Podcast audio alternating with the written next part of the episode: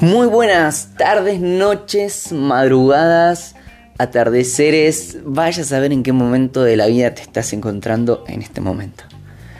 Yo estoy a la vereda de casa, así que probablemente van a escuchar vehículos. Eh, casi por ver el atardecer, uno de los momentos preferidos del día. Bienvenidos a este octavo capítulo de Cosas de un filosofastro.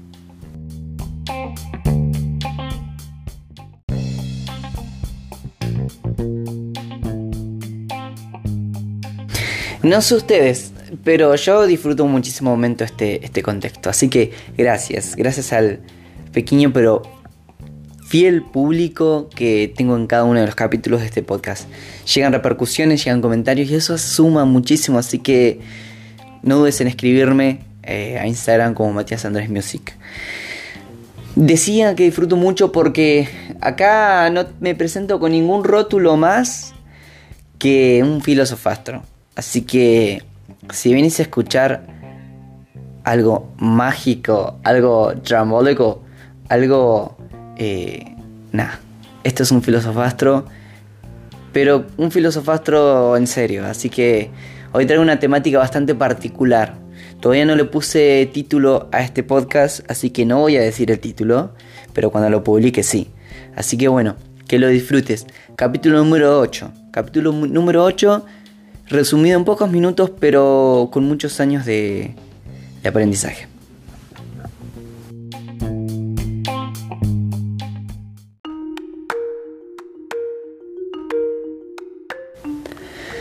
Primero que nada, me gustaría aclarar que el siguiente podcast no tiene ninguna intención de señalar, apuntar o estigmatizar ninguna iglesia de las cuales conozco. Por favor, no se lo tomen como algo personal. Por el contrario, intento apalabrar procesos personales y recordar las palabras de Santiago cuando dice, hermanos míos, no pretendan muchos de ustedes ser maestros, pues como saben, seremos juzgados con más severidad. En el capítulo 3, versículo 1. ¿De dónde nace el presente estudio? He tenido la posibilidad de recorrer muchas iglesias, siendo en ocasiones la puerta la música a mi puerta, u otras experiencias de vida. En fin, nace de observar un fenómeno a lo largo de los años, que por fin, después de mucho tiempo, puedo ponerlo en palabras, ponerle un nombre o describirlo con un poquito más de certeza. Nace cuando nunca tuvieron esa sensación de, mm, esto no me cierra, o cuando decís, mm, no es por acá, no sé por qué, pero no es por acá. O cuando dijiste, no sé, no me imagino a Jesús haciendo o pensando igual. O simplemente dijiste coso, porque no sabías qué decir. Sí. La iglesia compone uno de los tantos sistemas organizados de la sociedad. Cuando me refiero a sistemas organizados me refiero a todo tipo de estructura social que se constituye de reglas para cumplir un objetivo el cual puede ser tan simple como vivir o socializar en sí mismo.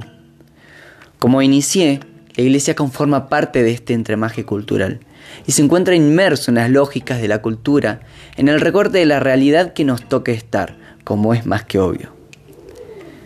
Pero no solo su contexto es importante, sino su, su composición en sí. A lo que me quiero referir, y acá viene lo importante, es que al integrarnos a alguna comunidad de fe, traemos con nosotros mismos todo un mundo, compuesto por mi historia, mi aprendizaje, mi entorno y mi familia. Y sí, mi familia. Recuerdo uno de los primeros encuentros con este razonamiento. Fue en un libro que ya tiene varios años. Eh, y que recomendé muchísimas veces por Instagram. Se llama Crazy Love de Francis Chan. En uno de sus capítulos el autor explica cómo el vínculo que tuvo con su papá afectó seriamente el vínculo que tenía con Dios. Y por qué le costaba tanto entender a Dios en su presentación como padre cuando su experiencia como hijo fue tan desagradable. De hecho recomiendo este libro, todavía es muy vigente en, muchos conceptos. Francis tuvo que hacer gran, un gran trabajo retrospectivo y de historia personal para reescribir el concepto de padre y así conocer un poco más sobre la revelación de Dios hacia nosotros. Y es como el pastor Chan le sucedió que su experiencia familiar afectó en gran manera sus patrones de comportamiento. De la misma manera nos sucede a nosotros si no nos apropiamos de nuestros propios actos. He conocido lugares que tienen formas raras de convivencia. Y obvio que raro, porque es distinto a lo mío. Porque eso puedo desnaturalizarlo desde mi propio análisis. Y viceversa, cosas que me que me suceden, que vivo, que, que, transito para otras personas es igual de raro por los mismos motivos. Entonces, he visto iglesias ruidosas, festivas y efusivas, compuesto por familias ruidosas, festivas y efusivas. He visto iglesias con sistemas dependientes, ultra dependientes, diría neodependientes, ¿no? Eh, en términos decisionales, eh, porque corresponden a familias o crecimientos o educaciones dependientes, muy dependientes. A tal punto que la dependencia se exige y se reclama por igual. Eh, iglesias con poca comunicación y diálogo. Iglesias muy jerárquicas. Constituidas por familias por igual muy jerárquicas o con poca comunicación, muy directivas.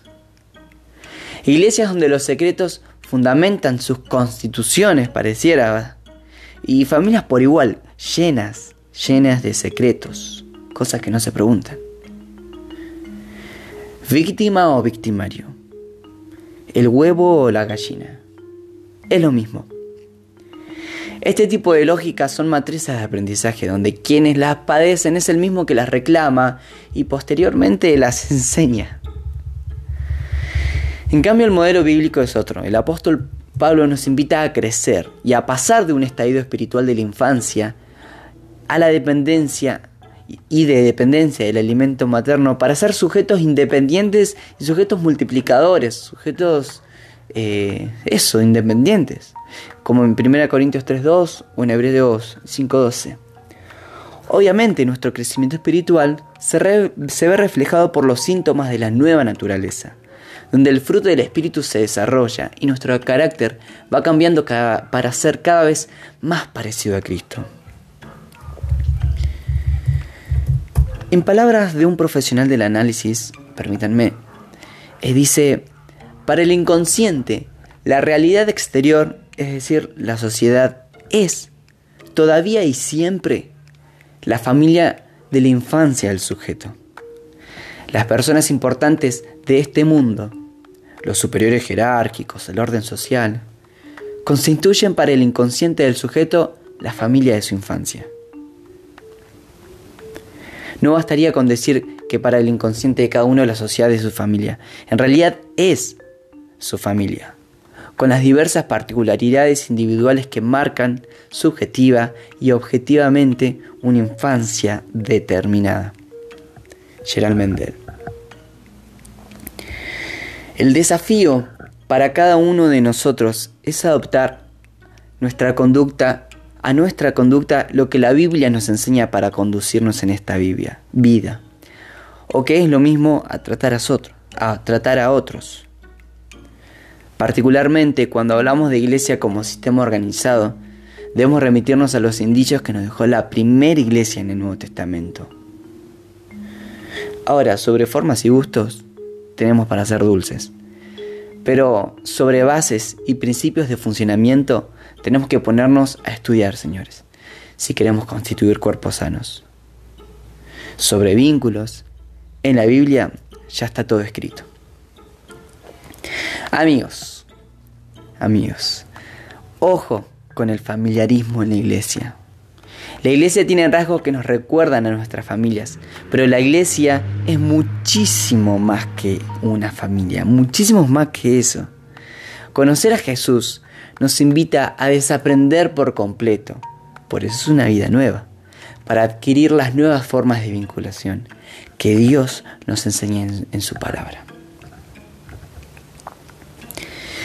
Che, y para remotarla, eh, postdata, como quien dice postdata, ¿cuántas veces hemos hecho un trabajo, hemos hecho un trabajo de historia personal para develar patrones de nuestra conducta? Es interesante como dentro de la iglesia solemos espiritualizar muchas cosas que no sabemos o entendemos, pero que en realidad vienen del orden del psiquismo. La dejo picante.